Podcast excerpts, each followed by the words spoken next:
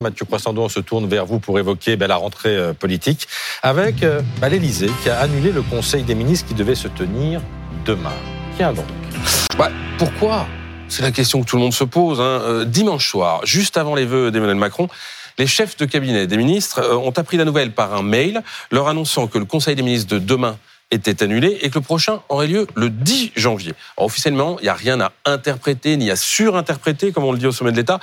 Mais dimanche soir, beaucoup de ministres ont quand même eu du mal à avaler leurs huîtres parce que tout le monde flippe au gouvernement. Parce étaient redoute. impropres à la consommation. Et non, non, pas parce qu'elles étaient impropres à, à la consommation. Justement, tout le monde flippe à cause d'un mot remaniement. Ça fait déjà plusieurs semaines hein, Mm. euh, que la rumeur court. Hein, la elle première court de, de, de plus en plus fort. Elle est en Guyane, elle revient quand même aujourd'hui. Ah, aujourd'hui. Euh, ça fait ce mot, ce mot de remaniement, il plane quand même depuis plusieurs plusieurs semaines. Je le disais, encore plus fort depuis que le, il y a eu la loi sur euh, sur l'immigration qui a été votée. Et aujourd'hui, en gros, la question n'est plus de savoir si le président remaniera, mais quand.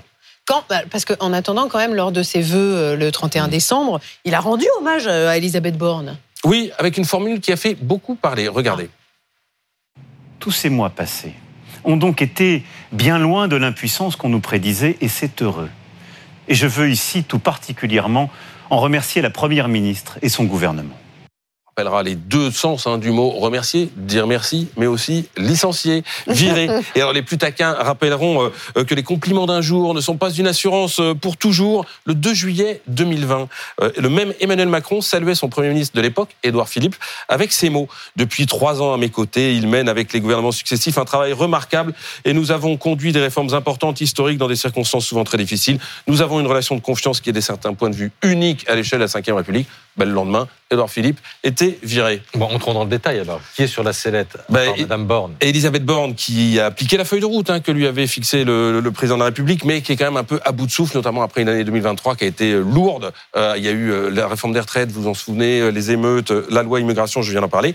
Il y a des ministres qui ont, qui ont du sou- des soucis, euh, celui du travail, Olivier Dussopt, dont le sort judiciaire sera fixé le 17 janvier, vous savez, dans le cadre de son procès Mm. pour favoritisme. La ministre de la Santé par intérim, Agnès Firmin-Lebaudot, euh, épinglée pour avoir reçu des cadeaux du temps où elle était pharmacienne de la part d'industries pharmaceutiques.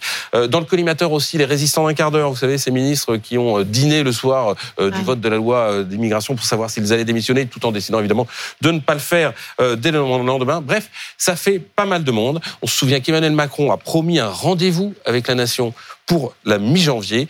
J'ai retrouvé une petite phrase dans l'opinion la semaine dernière, très amusante de la part d'un de ses proches. Le président cultive le mystère, mais il a un plan. Il va faire ça façon mini-série. Euh, Reste à connaître le titre.